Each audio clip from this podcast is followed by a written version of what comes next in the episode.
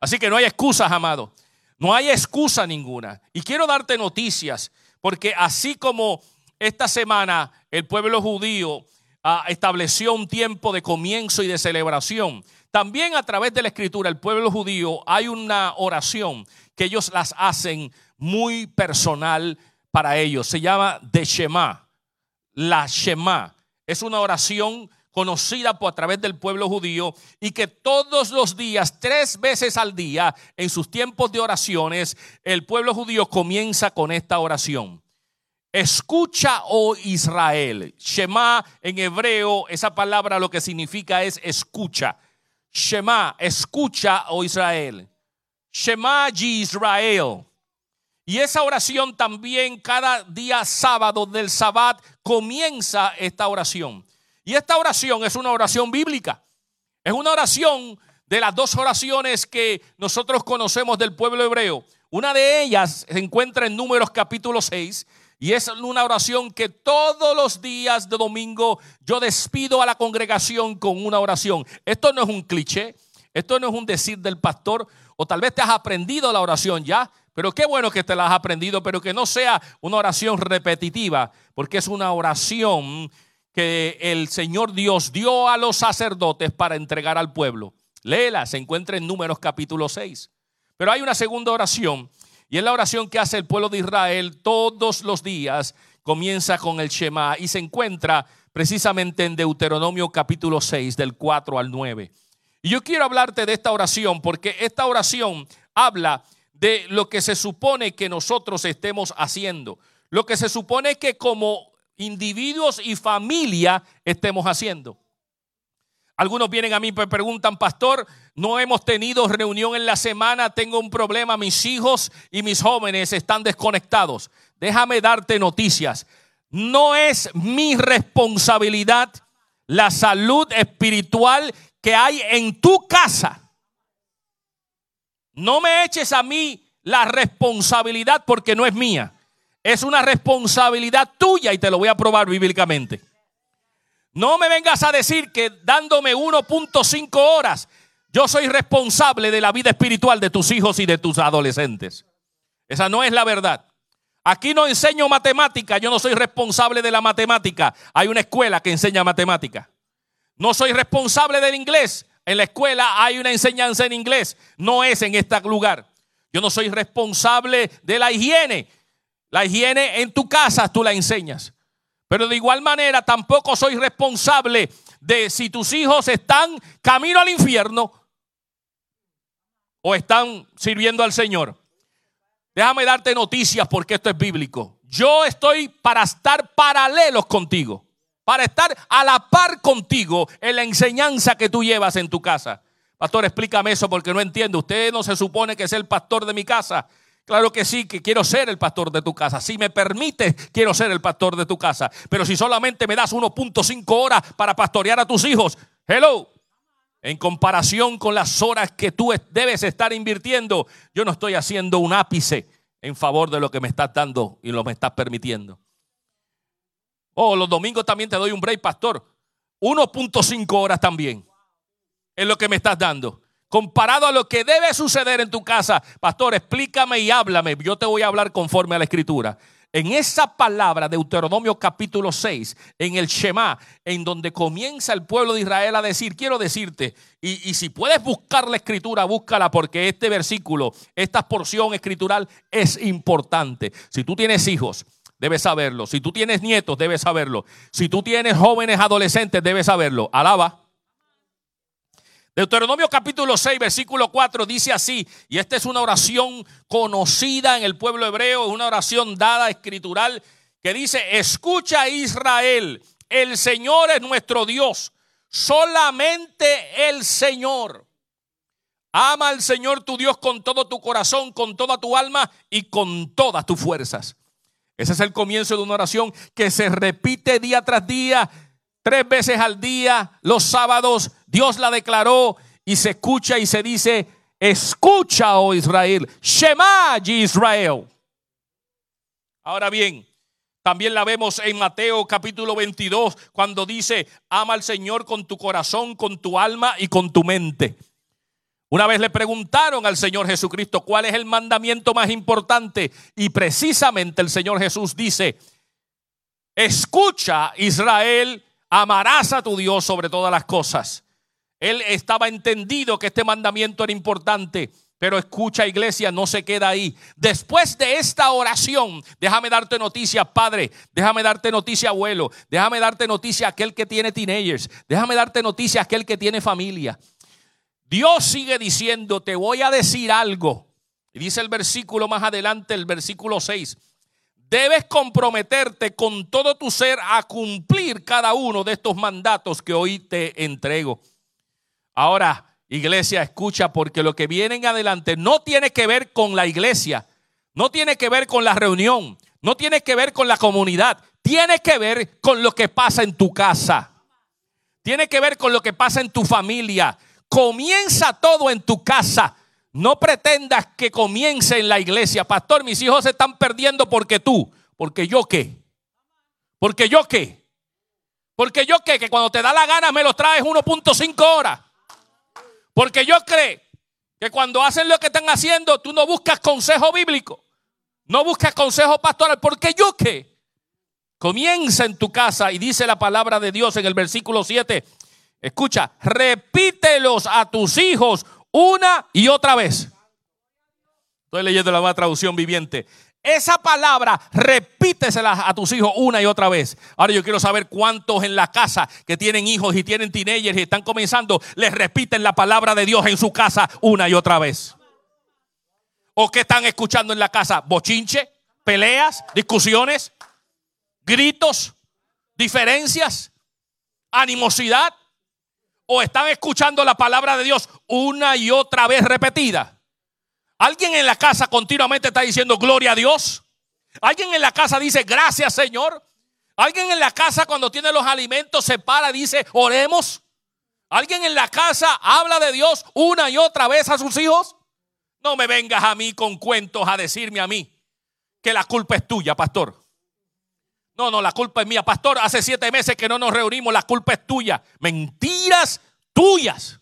No digo del diablo, mentiras tuyas. Eres un mentiroso, eres un paquetero. Viene a decirme a mí que es mi culpa. La escritura dice ahí, ¿la estás repitiendo a tus hijos? Y no se queda ahí, porque todo lo demás tiene que ver con tu casa. Mira cómo dice el versículo. Habla de ellos en tus conversaciones cuando estés en tu casa. Alaba. ¿O qué se escucha en tu casa? ¿Música reggaetón? ¿O qué se escucha en tu casa? ¿El boom, boom, boom? ¿O qué se escucha en tu casa? ¿La salsa del ayer? ¿O qué se escucha en tu casa? La Biblia dice, repítelas a tus hijos. Se habla en las conversaciones cuando estés en tu casa. ¿Qué tipo de conversaciones tenemos? ¿Cuáles son las conversaciones que rigen la mesa en tu, en tu hogar? ¿Cuáles son las conversaciones? Pero no se queda ahí. Cuando vayas por el camino, Escúchame, esta conversación no solamente se queda en casa, se mete en el carro. Se mete en el carro, se mete en el Uber, se mete en la guagua, se mete en, la, en el tránsito, se mete contigo mientras camina. Eso no es que salimos de casa, salimos de la iglesia, voy al carro y tengo un bebé. No, es que en el camino hablamos de la palabra. Es que el camino debe decirse, oye, ¿me te acuerdas lo que dijo el Señor? ¿Escuchaste el mensaje? ¿Qué me puedes decir del mensaje? Mis hijos saben que cuando vamos de camino, ellos en un momento decían, papi, ya salimos de la iglesia. Estás repitiendo el mensaje de nuevo. Ustedes aguanten que van a escucharle el mensaje de nuevo. Hello. Dice, papi, pero vamos a seguir hablando de iglesia. Hello, hello. Primero te estás metiendo con un pastor. Estás en casa pastoral. Aquí lo que se habla es de Dios. Ese es mi trabajo, es mi vida, es mi visión. Aguántate, nene. Está bien, papi. ¿Qué vamos a comer? Después que yo termine de decir lo que hablamos de la iglesia, entonces hablamos. En el camino se habla, pero no solamente en el camino, iglesia. Cuando te acuestes y cuando te levantes. Le estás hablando a tus hijos cuando se acuestan, darle gracias a Dios. Cuando se levantan, le dice, te levantaste, papá, dale gracias a Dios, porque acabas de respirar, eso es de Dios. Dios te dio la bendición. ¿O qué es lo que se, cómo se levanta? Se levanta con un, un grito, levántate. Manganzón, vamos para la escuela. En vez de levantarlo y decirlo, este es el día que ha hecho el Señor. Nos gozamos y nos alegramos en Él.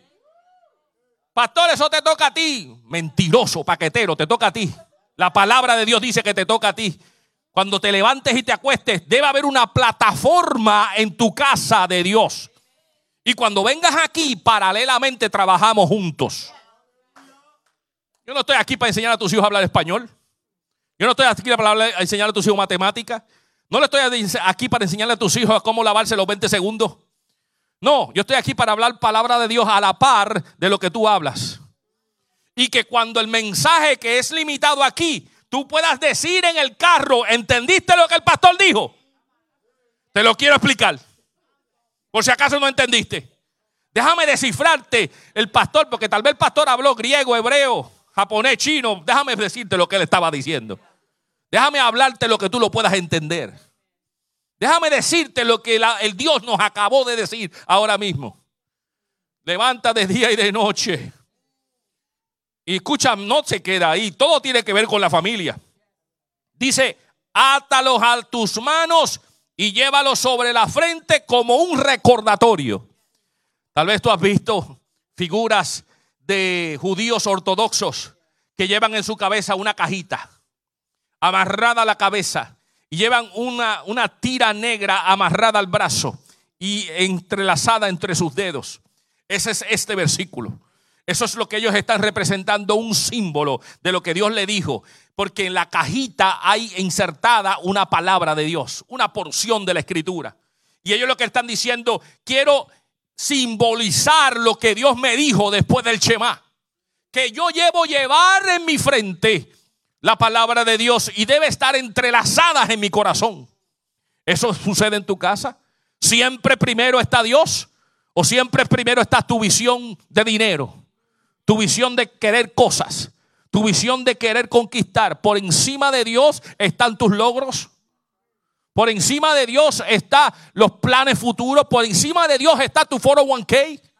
Por encima de Dios está tu trabajo. Dice que esté de frente la palabra de Dios. Que de tal manera que donde quiera que tu camino, ahí está Dios. Ahí está Dios. Está entrelazado en mi corazón. Iglesia, esto habla de familia, no habla de la iglesia. Esto habla de lo que debe suceder en tu casa. Y después dice, escríbela en los marcos de la entrada de tu casa y sobre las puertas de la ciudad. Aquel que conoce algo de pueblo judío sabe que hay una pieza que se coloca en el marco de la puerta de una casa. Dentro de eso hay un pequeño rollito.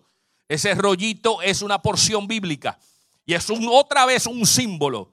Aquel que es bien ortodoxo, aquel que cree esta porción bíblica literal, la coloca hoy en día en las puertas de su casa. Pero lo que está diciendo es que en el umbral de la puerta de mi casa, cuando yo entro y cuando yo salgo, lo que hay es palabra de Dios. Lo que entra por esta casa entra bajo el filtro de la palabra de Dios. Que no entra anatema en esta casa porque está filtrado por la palabra de Dios. Oye, me debería eso estar incluido con un rayo láser. Que cuando alguien pase por el umbral de la puerta y lleve anatema encima, que le dé un cantazo. Cuando entra a la casa, porque esta casa está protegida. Que cuando alguien entre con un avechucho encima se detenga y le dé un cantazo y lo pare ahí. Ah, en esta casa tú no entras con ese avechucho que tienes encima. Alguna cosa, algún. Mi, pastora decía que tenía un, ¿qué? Tenía un avechucho, no, ella decía algo. Un pichón era lo que ella decía. Ese tiene un pichón encima. Chachi, cuando entra a tu casa, que entra papá, entra a ver si te da el cantazo. Cuando uno pasa y uno tiene un metal encima, le detecta, y hay que chequearlo. Que cuando esté en la puerta del umbral de la casa, papá, a ti hay que ponerte unción encima. Tengo que orar primero para que tú entres a la casa. Porque un pichón tú tienes, vamos a sacarlo ahora mismo aquí. Alabado. Eso comienza en casa. Así que no vengas a culpar a Pastor Boris Díaz, a ninguna iglesia, porque tus hijos no están donde están. Porque tus hijos están comenzando a hacer poca vergüenza y tú se la estás riendo. Porque comienzan a moverse y tú no lo detienes. Eh, un momento, no, no, no, no, eso no sucede en esta casa. Ay, qué lindo se ve, míralo cómo se mueve. Déjalo, déjalo, déjalo. Dice la palabra que instruye al niño en su camino y cuando fuere viejo no se aparta. Cuando habla de eso es una verdad bíblica que indistintamente tú caminas al niño en los caminos del Señor o lo instruyes en los caminos de Satanás, dice que al final no se va a apartar de lo que aprendieron. Y si tú a los niños lo dejas que aprendan esa poca vergüenza, lo que está completándose la escritura que dice, y no se apartará de los caminos que le enseñaron. Entonces debemos adolescente más adelante. ¿Y qué le pasó? ¿Qué tú le enseñaste cuando era un nene? ¿Lo dejaste brincar? ¿Lo dejaste ir de arriba y para abajo? ¿Lo dejaste hablar esa palabrita? ¿Lo dejaste ir respetar a los adultos? ¿Lo dejaste hacer lo que le da la gana? No, hombre, no. No, hombre, no. En mi casa se sirve a Jehová. Así, dijo Josué. Yo no sé lo que tú vas a hacer después que repartió, repartió las tierras. Dijo, yo no sé lo que ustedes van a hacer, pero yo te voy a decir una cosa. Yo y mi casa serviremos a Jehová. Yo voy a seguir al Señor. Yo voy a seguir los estatutos. Allá tú. Era decirme a mí un... Yo decía, y lo dije el domingo, lo dije, y estoy, está, está, está ahora mismo en vivo. Y algunos cogerán esto y lo pondrán aparte. Pero en nuestra cultura, dice, mira este pile. Lo digo. Lo dije en, el, servicio anterior, ¿sabes? Mira este pile muchacho va a venirme a mí a decirme que si va a ir o no va a ir a la iglesia. Usted va para la iglesia porque va. Usted no va a controlar lo que sucede en esta casa. Usted se ajusta. No, que camine lo que tiene que hacer. Camine. O acaso cuando van a la escuela usted le dice, está bien, pues quédate. No, usted lo obliga a ir a la escuela. Lo viste, lo empuja. Y se lo entrega a los maestros. Toma, y allí está nuestra hermana Katy diciendo, me entregaron a este que está, está que no quiere estar conmigo, ahora me lo entregaron, tengo que cogerlo obligado. ¿O acaso tú entonces los domingos te da, te da, no es que el nene no quiere ir, mire, que me, que me hubiese dicho Sebastián que no quería ir a la iglesia. Que me hubiese dicho Ori que no iba a la iglesia. Es ahora y mi hijo tiene 22 años, está en Lakeland y lo llamo y le digo, papá, ¿qué estás haciendo? ¿Te estás comportando bien? ¿Estás haciéndolo bien? Porque te voy a decir una cosa, tú no solamente representas a los días, tú representas al pastor Boris. Porque ellos saben que tú eres hijo de pastor allí, ¿sabes? No solamente porque cogiste el descuento por ser hijo de pastor, ellos saben que tú eres hijo de pastor. Así que más vale que te comportes. Te estoy observando, papá. No, mami, I'm doing good, I'm doing good. You better. No solamente nota, tú, you better do good. Hello. Mira. Pero esto no es el mensaje. Esa es la introducción. Solo lo que quería decirte, que la iglesia está haciendo su trabajo. Pero el trabajo de la iglesia tiene que ir a la par con el trabajo que tú estás haciendo. Juntos podemos crear una comunidad llamada iglesia fuerte. Una comunidad con principios. Una comunidad que tiene un futuro esperanzador. Una comunidad que no tiene que sufrir pensando qué va a pasar mañana con mis hijos. Porque se establece unos fundamentos sólidos y tus hijos en estos próximos cambios que vienen tienen una esperanza de mantenerse firme. La iglesia, la comunidad junto contigo está haciendo un trabajo. Así que comienza contigo, iglesia. Pero hablando de comunidad, yo quiero hablarte, porque este es el último servicio antes del aniversario. Y by the way, quiero decirle a la iglesia que la próxima reunión de nuestro aniversario no será aquí, va a ser a las 10 y 30 de la mañana en The Center at Deltona. Va a ser un servicio bilingüe. Vamos a estar todos juntos. Y escúchame, no se va a transmitir. Al que está escuchando, no se va a transmitir. Si quieres ver lo que va a pasar, tienes que llegar allí. Es la reunión de los santos. Es la reunión de los santos. Tienes que ir allí. Vamos a celebrar. Y tengo noticias. Tengo noticias. Estamos celebrando el año 13. ¿Y sabe qué es el año 13? La iglesia acaba de entrar a los teenagers years. Oh, somos, tenemos 13. Acabamos de entrar al año de teenager. Y yo no sé tú, pero ¿alguien tiene hijos teenagers aquí? ¿Alguien ha sido teenager aquí?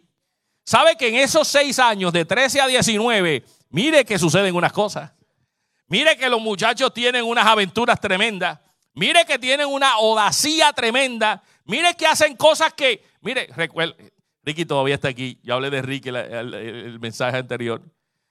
Y le dije, Ricky, ¿tú te acuerdas de tus años de teenager? Y dice, I don't remember nothing. Él como que quiere cancelar esos años, pero él sabe que en esos años de teenagers year hmm, pasaron cosas. Mire, no sé si él está escuchando, pero el, mi cuñado, el más grande, el hermano de, de su pastora, Jaimito, no quiere que le digamos nada alrededor de sus hijos de sus años de teenagers.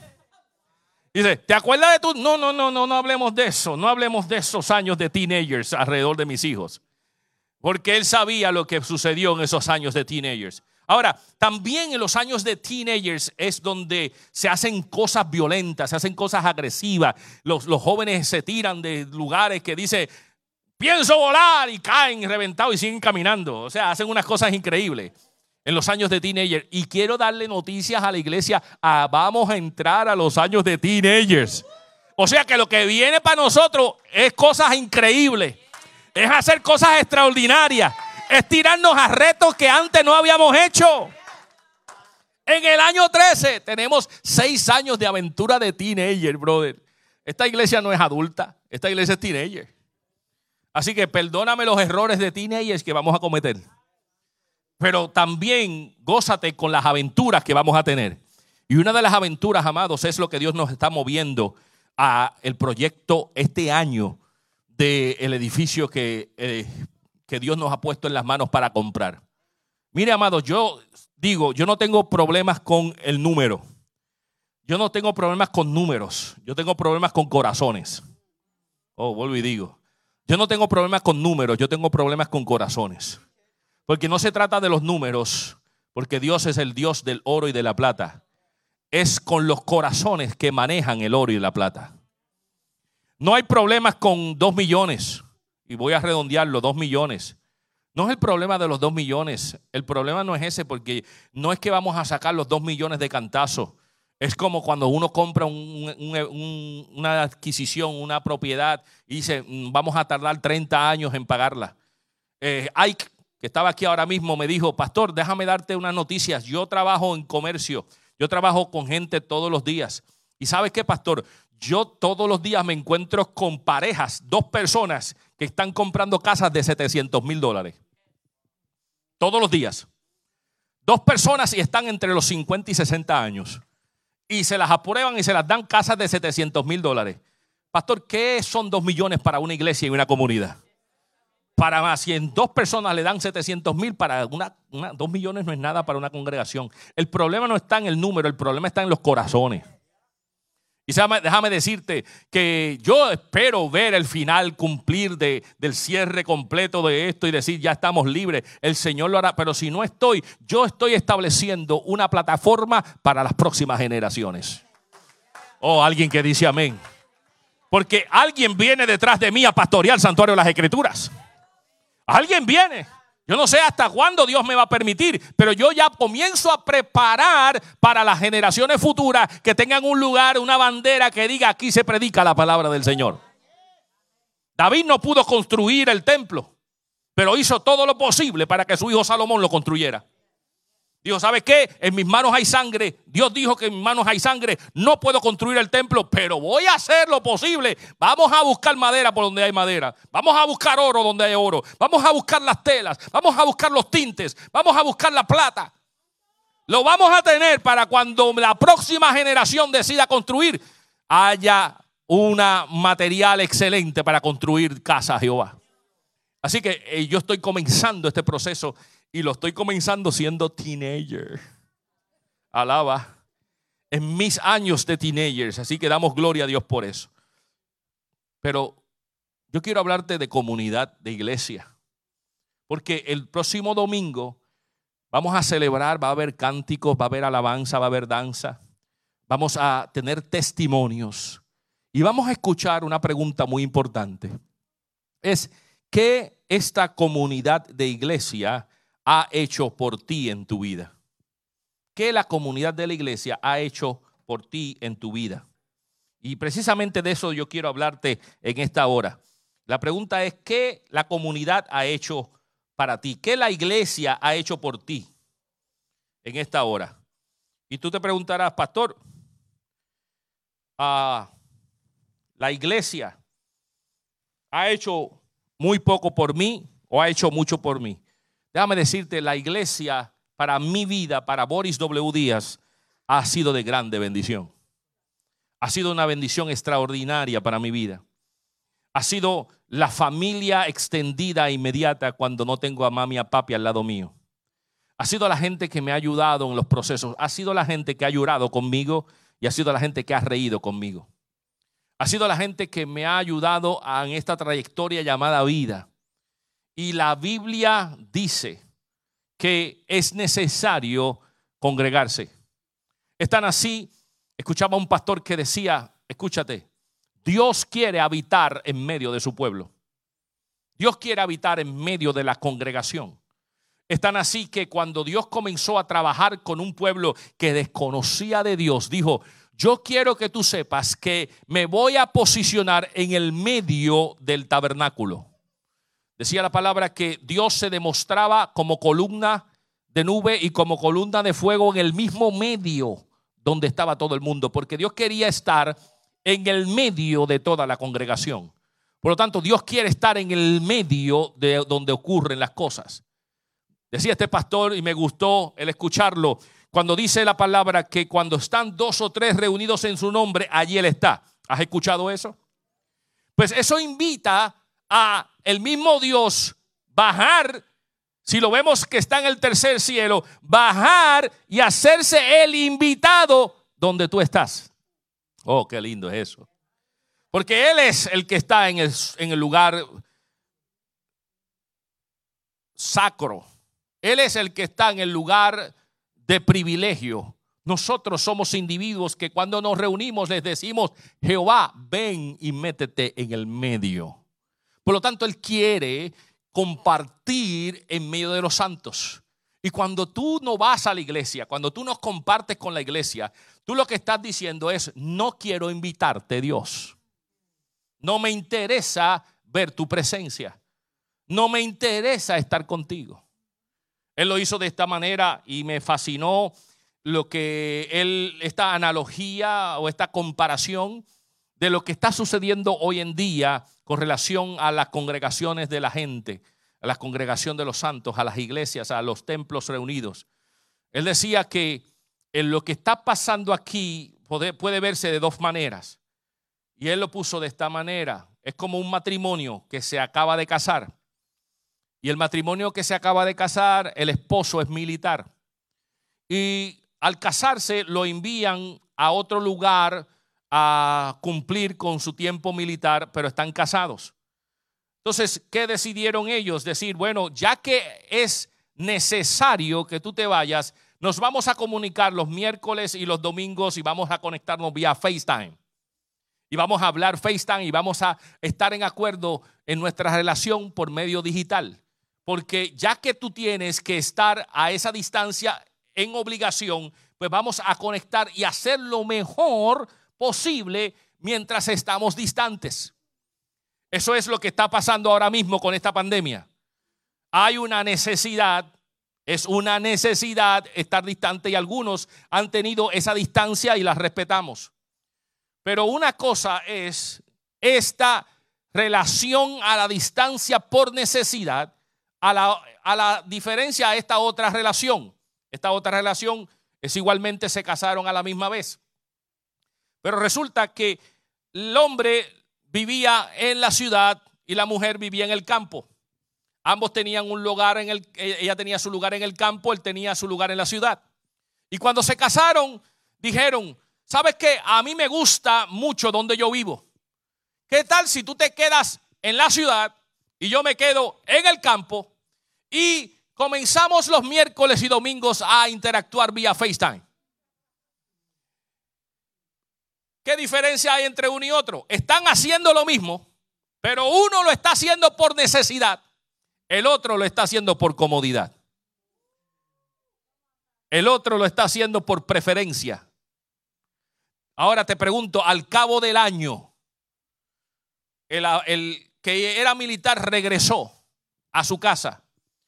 Te pregunto si al cabo del año la otra pareja decide unirse ¿habrá una esperanza de que estas parejas seguirán hacia adelante? La que por necesidad tenía que hacerlo, añora el momento de volverse a encontrar. Pero el que lo está haciendo por, por preferencia, o por comodidad, se va a encontrar de una de las dos formas. El que dejó el campo para irse a la ciudad va a decir, hombre, no, si a mí no me gusta la ciudad. La relación no va a subsistir. Entonces hay una diferencia en esto que está pasando. Hay gente que por necesidad está distante, pero está anhelando conectarse. Pero hay gente que lo está haciendo por comodidad, por preferencia y está afectando su relación con Dios. O oh, alguien entienda eso. Y estamos llamando a que ya dejes la comodidad, la chulería, que a mí me gusta estar donde está en payamas. Oye, esta mañana estaba yo peleando porque el broadcasting está un poquito flojo. La gente que está allá probablemente está diciendo, ay María, el pastor no está haciendo las cosas bien. El broadcasting no está saliendo. Hello. Así probablemente está diciendo el diablo, dale, cambia de canal. Vete a ver otra cosa, que allá el bembé está mejor. Y te, el diablo te, te saca de un lado. Y él decía, la comunidad es necesaria. Y la Biblia lo dice así, y te lo digo de esta manera. En Génesis capítulo 2, versículo 18, Dios dijo, no es bueno que el hombre esté solo. Voy a hacerle una ayuda adecuada. Escúchame, desde el principio de los tiempos los hombres y mujeres fueron hechos para la comunidad. Desde el principio de los tiempos. Hay un autor que escribe, John Otberg, lo dice de esta manera, escúchame, ningún sustituto llenará esta necesidad en tu vida para las relaciones humanas. No lo hará el dinero, no lo harán tus logros, no es un asunto de estar ocupado, no lo harán los libros, ni siquiera Dios mismo. Escúchate esto, ni siquiera Dios mismo llenará la necesidad que tiene el ser humano de la comunidad. Y te lo explico. Porque Adán, cuando estaba en el Edén, estaba en un estado de perfección. Estaba sin pecado, pero estaba solo. ¿Y qué dijo Dios? No es bueno que el hombre esté solo. O sea que Dios estaba en un diálogo con Adán, puro y sincero. No había pecado y sin embargo en esa acción Dios dice, no es bueno que esté solo. Así que ni el dinero te va a llenar eso, ni los logros te lo van a llenar, ni el dinero lo va a llenar, ni Dios lo va a llenar. Tú necesitas una relación de comunidad, porque es necesario que tú estés en comunidad. Es el diseño de Dios. Necesitamos estar en comunidad. La iglesia es una comunidad. Necesitas conectarte. Dios así lo dice. Pero no solamente te digo esto, escúchame, la oración la adoración, la gratitud, el ayuno, son buenas prácticas. También la comunidad es una disciplina importante que fomenta la salud espiritual. Todas estas cosas son importantes, pero la comunidad, la iglesia, la reunión de los santos ayuda a una formación espiritual. Y tienes que entender que es una disciplina. Una disciplina. Es la disciplina de saber que domingo es domingo y domingo es casa de Dios. Ah, Mire, nosotros no hemos, llevamos, vamos a cumplir teenagers como pastores, pero llevamos 35 años sirviéndole al Señor. Y en los 35 años que llevamos sirviéndole al Señor, domingo no hay otra cosa que no sea ir a la iglesia. O sea, eso es parte del, del, programa nuestro internalizado, eso es parte de nuestro DNA, esto es parte de nuestro ADN, eso es parte de nuestra vida, eso no hay que cuestionarlo. No hay que cuestionar el domingo ir a la casa del Señor. No hay que decir, me doy, me duele y qué sé yo. Me duele, pero voy para la iglesia. Me siento cansado, pero voy para la iglesia. Me pica, pero me rasco y voy para la iglesia. La iglesia es parte internal de nuestro sistema. Es buscar de Dios. Es la comunidad que necesitamos estar juntos. Escúchame, la pregunta entonces, ¿qué diferencia ha hecho la comunidad en tu vida como individuo? Oh, a mí me ha hecho mucho bien. A mí me ha hecho mucho bien. A mí me ha hecho mucho bien. Ahora tengo cinco puntos rápido, el tiempo está encima mío. Pero número uno, la comunidad aligera la carga del individuo. Aligera tu carga. Gálatas capítulo 5 versículo 2 dice, ayúdense en unos a otros a llevar sus cargas y así cumplirán la ley de Cristo. Una carga más ligera solo puede ocurrir en el contexto de la comunidad. Escúchame, no sé si tú has entendido y has expresado esto. Cuando tú dices algo a alguien, como que tú no sientes que se te va una carga de encima. Cuando tú le dices algo, oye, tengo que decirte algo. Uf, qué bueno que lo dije porque lo tenía en el pecho y ahora tú lo sabes, ahora, ahora me siento más liviano. Eso es una relación humana. Los, hombres y mujeres cuando llegan del trabajo, llegan a su casa y alguien llegó y aquel que está de receptor comienza a escuchar. Siéntate ahí que te voy a decir todo lo que pasó en, el trabajo. Y uno aquí, ea, ahora es. Pasó esto, pasó lo otro, y pasó lo otro, y esto y lo otro. Y a veces no tenemos solución a un montón de cosas. Pero necesitamos escuchar. ¿Y qué dice la persona? Me siento mejor ahora que hablé contigo. Porque me siento, escuchó a alguien. Alguien escuchó lo que había en mi corazón. Porque necesitamos comunidad. Esa relación es importante o igual como alguien dice, déjame declararte algo que está en mi corazón, tengo que decírtelo para que tú lo sepas y si tengo que pedir perdón, lo pido. Y hay un alivio tan grande cuando uno lo dice. ¿Por qué? Porque la carga en la comunidad es buena llevarla ante los hermanos, porque los hermanos te ayudan a orar. Ya eso no lo llevas solo. Ya tú lo confiesas a alguien y dices, amados, ayúdenme a orar porque hay enfermedad en casa. Ayúdenme a orar porque estoy triste. Ayúdenme a orar por decisiones. Ayúdenme. Y se siente la carga más ligera porque hay una comunidad que es, es parte de esa oración. Así que en la comunidad te ayuda a aligerar tu carga. Número dos, la comunidad le da al individuo amigos. Oh, gloria a Dios por la amistad. Porque cuando vivimos en comunidad encontramos amigos que nos ayudan a mantenernos conectados y animados. Ahora, este, este autor dijo lo siguiente, los amigos son escasos hoy en día, pero no es porque hayan disminuido en importancia, es porque hemos aumentado la velocidad. Las amistades no se hacen en el apuro de la vida, se hacen en los márgenes. Escúchame, en este tiempo los amigos son bendición, nos ayudan y nos motivan a seguir hacia adelante. Pero mucha gente vive una vida hoy en día tan acelerada que no le dan oportunidad a crear amigos. Teníamos aquí una persona en nuestra congregación, ya no está con nosotros, que terminaba el servicio y salía disparada al parking. Y el esposo se quedaba todavía por aquí y hablando y comunicando, pero ella se iba al parking y del parking lo llamaba, te estoy esperando. Y el hombre todavía, no, pues está bien, me voy, pero quería hablar un poquito contigo. Pero ella, su actitud era, me voy, abur, cumplí, bye bye, no quiero saber de nadie. Escúchame, necesitamos amistad, necesitamos relaciones. Escúchame, tú necesitas la amistad, necesitas las relaciones y la amistad no ocurre a alta velocidad.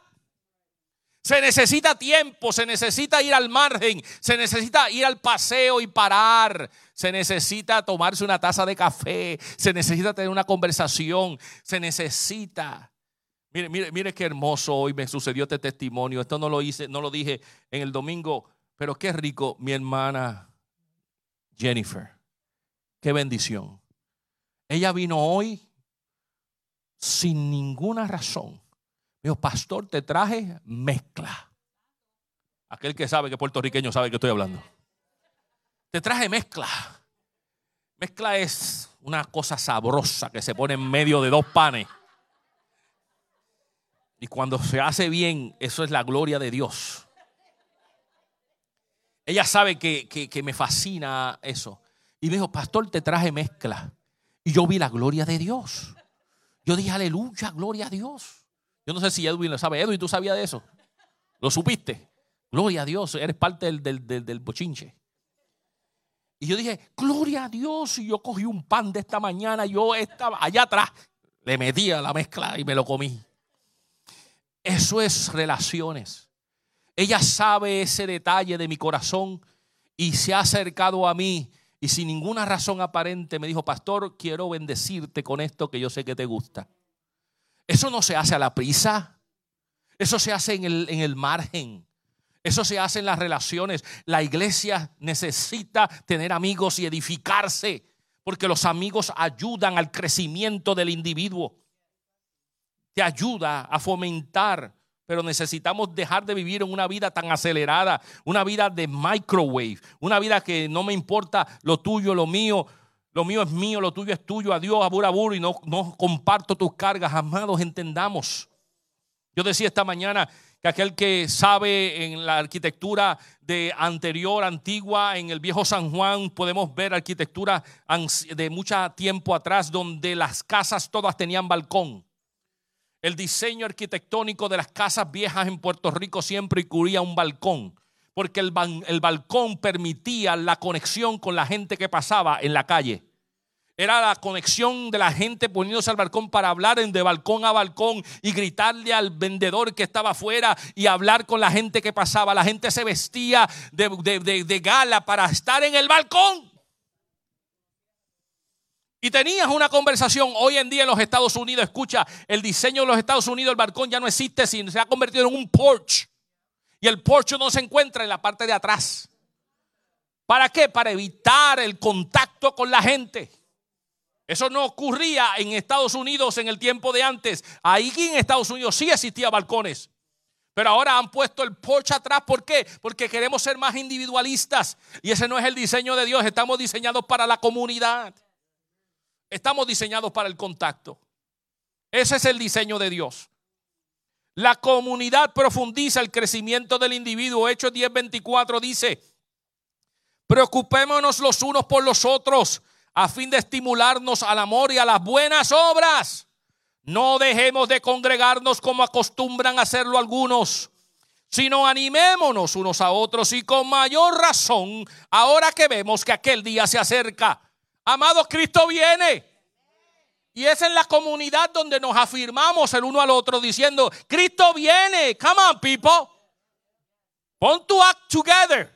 Tú necesitas hacer buenas obras. En la comunidad es que vemos cosas como esta, como Operation Christmas Child, que nos motivamos a hacer buena obra. Esto es una buena obra. Esto es colectar unas cajitas que no te puede costar mucho y empacarlas para hacer buenas obras. ¿Dónde ocurre eso? En la iglesia. ¿Dónde ocurre lo que pasó el, el, evento antes de ese? 107 hygiene kits se enviaron. Eso ocurre en la iglesia. Nos motivamos a hacer buenas obras. Nos motivamos a bendecir. Los sábados nos motivamos. Vemos a una comunidad que quiere bendecir y se entrega alimentos. Nos, hacemos bendición. Eso ocurre cuando hay una comunidad. Pero el que está en la casa sin conectarse dice, ¿qué voy a llevar ninguna caja? que yo voy a mover un ápice. Me quedo en la conformidad. Qué bueno es estar en la casa controlando el aire acondicionado, que nadie te moleste en el porche de tu casa, no comunicas con nadie. Escúchame, iglesia, ese no es el diseño de Dios. El diseño de Dios es tener comunidad y la comunidad ha sido de mucha bendición para el individuo. Número cuatro, la comunidad expande el apoyo de la oración del individuo. Al enemigo le gustaría aislarte para que pelees tus batallas espirituales solo. Pero como los autores Andy Stanley observan esto, escúchate esto, la estrategia más exitosa de nuestro enemigo es aislarnos para poder atacarnos y destruirnos. Las ovejas en manada jamás son atacadas. Las ovejas son atacadas cuando se aíslan del resto de la manada. Eso lo sabe el enemigo y eso lo sabe la naturaleza. ¿Alguien ha visto National Geographic. ¿Alguien ha visto cómo ataca al león? ¿Alguien ha visto cómo ataca a las fieras salvajes? ¿Alguien ha visto cómo ataca al chita? El chita es el animal más, más veloz, más veloz de los felinos. Pero ¿sabes qué? El chita tiene una capacidad limitante de velocidad. Tiene la velocidad más amplia, pero solamente puede ir un sprinting hasta cierto nivel. Pero cuando el animal que él persigue es persistente en la distancia, él dice, me cansé no lo sigue persiguiendo. Pero ¿a cuál él va a atacar? No al que está junto. Así es el enemigo. Cuando estamos todos juntos, él no dice, ¿a quién ataco? Aquí, aquí. Se confunde. Aquí, no, a este, no, al otro, al otro, al otro, al otro. Pero cuando ve a uno que está solito, para allá es que voy. Ese está solo. Ese no está rodeado de alguien. Porque déjame decirte, yo no sé tú, pero cuando alguien en comunidad sabe que alguien está herido, hay ayuda para esa herida. Pero cuando alguien está solo, nadie sabe si está herido, Nadie sabe si está bien, nadie sabe si emocionalmente está saludable, sencillamente está aislado. ¿Y sabes qué quieren decir? Después dice, pastor, no me veniste a buscar. ¿Y sabes cuál es el versículo favorito? Pues son bíblicos. Las 99 dejó en el aprisco y fue a buscar. Entonces, me, vienen con Biblia. Yo soy pastor, la oveja perdida, ven a buscarme. Yo soy pastor ese. Tú te has olvidado de mí. No, yo te voy a decir, ¿sabes qué? Qué bueno que eres bíblico. ¿Qué tal si exploramos otros versículos bíblicos para que te des cuenta? Que la Biblia dice, no es bueno dejar de congregarse. Como algunos tienen por costumbre. Hello. Por estar en la comodidad de ver la televisión en payama. Mm, santo. Callos, callos, callos veo. La comunidad elimina el aislamiento y amplía la base de oración que todos necesitamos, porque oramos los unos por los otros cuando sabemos las necesidades y yo no estoy aislado con mi problema, con mi, con mi situación, porque yo lo comparto y mi carga se hace ligera. Amados, oren por mí porque estoy en este problema, estoy en una situación de matrimonio, mis hijos están pasando por esto, estoy económicamente descontrolado, necesito mayordomía, estoy emocionalmente, estoy en depresión, me siento que estoy hundido, el espíritu no me toca, siento que no encuentro a Dios. Todo eso se comenta y se puede ayudar. Pero si estás aislado, si estás aislado, no podrás lograr. Y número cinco, la comunidad agudiza la eficacia del individuo.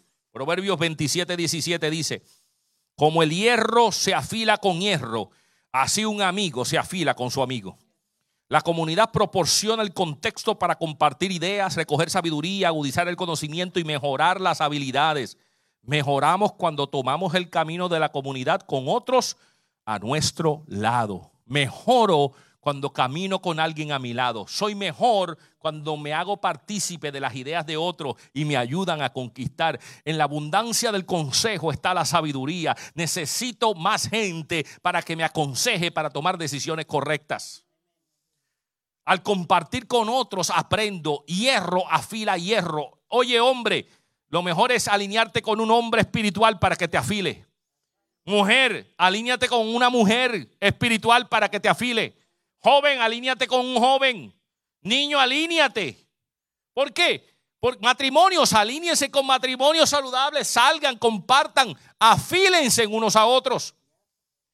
Yo quiero gente que sea más filosa que yo, que cuando estén conmigo me corten y me digan, jeje, y me corten por un lado. Y, está bien, está bien, está bien. Y si alguien voto viene por mí, que sepa que lo voy a afilar. Eh, si alguien se me acerca y quiere acercarse, papá, si te vas a ir al lado mío, sabes que te voy a cortar unos cuantos cantazos, porque eso no está bien. Entonces comienza uno a afilar, afilar, afilar, afilar.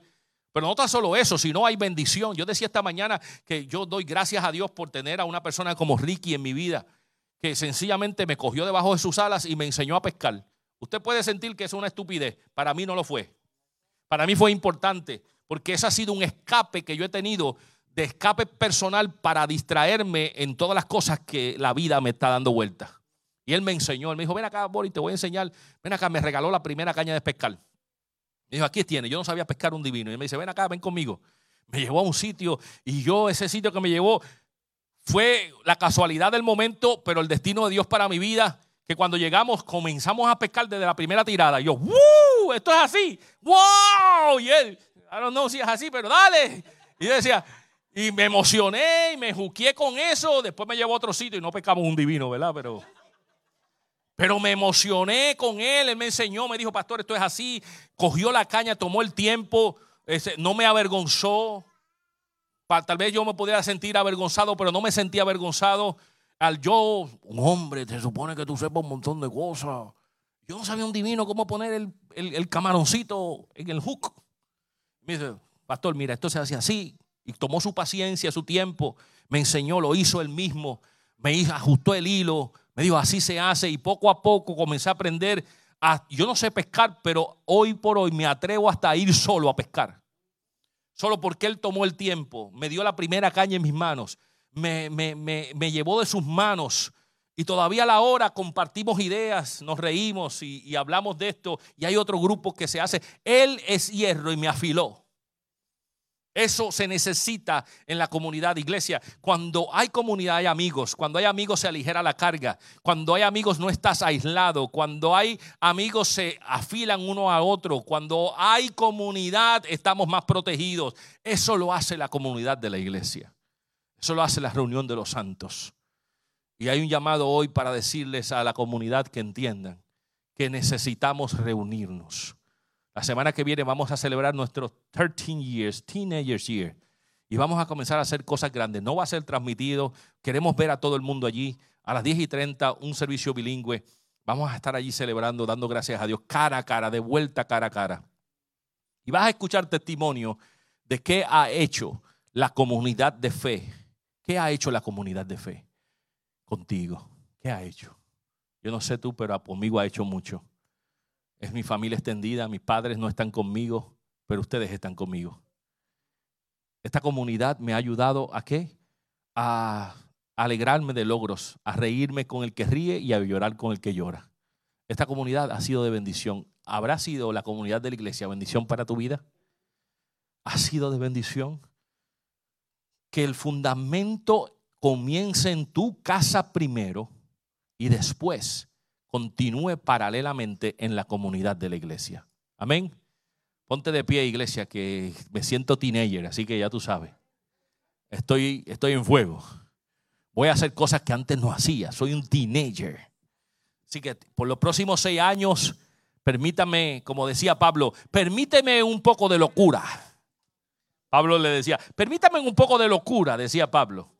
Y en estos años de teenager vamos a hacer cosas que antes no hemos visto. Escúchame. Y estamos trabajando porque ya me entregaron el contrato en la mano y el contrato dice que tiene que ejecutarse antes de diciembre 4. Así que si estamos en esa línea de pensamiento, se supone que antes de que acabe el año, estando en nuestro año de teenager, vamos a hacer una cosa espectacular. Y yo creo, y no le tengo temor a los números, sino quiero creer que hay gente que tiene un corazón alineado con nuestro corazón y que está mirando el futuro más que las cosas locales. Si en este año 2020 de tanta incertidumbre Dios nos ha abierto esta puerta, wow, Dios quiere hacer algo grande. Bueno, quisiera, quisiera contar contigo y quisiera que nos apoyaras. Y parte del apoyo es estar aquí, es parte del apoyo es creer en nuestra visión, pero también es parte del apoyo es, ser compromiso con tus diezmos y tus ofrendas. Lo hemos hecho hasta este momento gracias a tu apoyo. Lo puedes hacer digital o lo puedes hacer cuando salgas. Está la canasta de la ofrenda allí. Lo puedes hacer en tu casa. Tienes el app. En el app lo puedes hacer. Lo puedes hacer. Aquellos que están en línea, le puse la información en la parte de arriba. Pueden donar directamente. Pueden hacerlo en el counter. Pueden hacerlo con sobre. Aquellos que les gusta escribir cheque lo pueden entregar. Aquellos que lo hacen digital, ayúdenos a continuar. Porque una de las cosas, aquellos que saben de, de la banca, es que te preguntan, déjame ver tu estatus financiero. Eso es lo que dice que saludable económicamente está la iglesia. Y si la iglesia demuestra que no hay salud económica, pues nos dicen, tendrás una misión muy buena, tendrás un espíritu maravilloso, pero para nosotros la evidencia no dice que eres saludable. Y una forma de demostrar nuestra salud es decir, la iglesia es constante en sus diezmos y ofrendas. La iglesia respalda la visión. La iglesia cree en lo que está pasando y lo está demostrando. Así que ayúdeme. Pastor, yo no tengo mucho, no se trata de cantidad. Escúchame, nunca será la cantidad, sino es la obediencia. La obediencia. Hacerlo conforme a como Dios te ha bendecido. Y diezmo es diezmo y ofrenda es ofrenda. Son dos cosas diferentes y podemos hablar después, más adelante, acerca de esa diferencia. Y hay una tercera que se llama la ofrenda de sacrificio, que es la ofrenda que se da cuando hay una evidencia clara de que, wow, lo estoy haciendo sacrificialmente. Y aún así Dios bendice esas ofrendas de sacrificio extraordinariamente. Gracias, iglesia. Gracias. Así que el domingo que viene te veo para celebrar nuestro año de teenager, alaba, santo, 13. Gracias a Ana Rosa Vélez por estar con nosotros y a la familia Rivas. Los bendigo, gracias por visitarnos. Gracias. Eh, que no sea la primera ni la última. Esta es la primera, que no sea la última.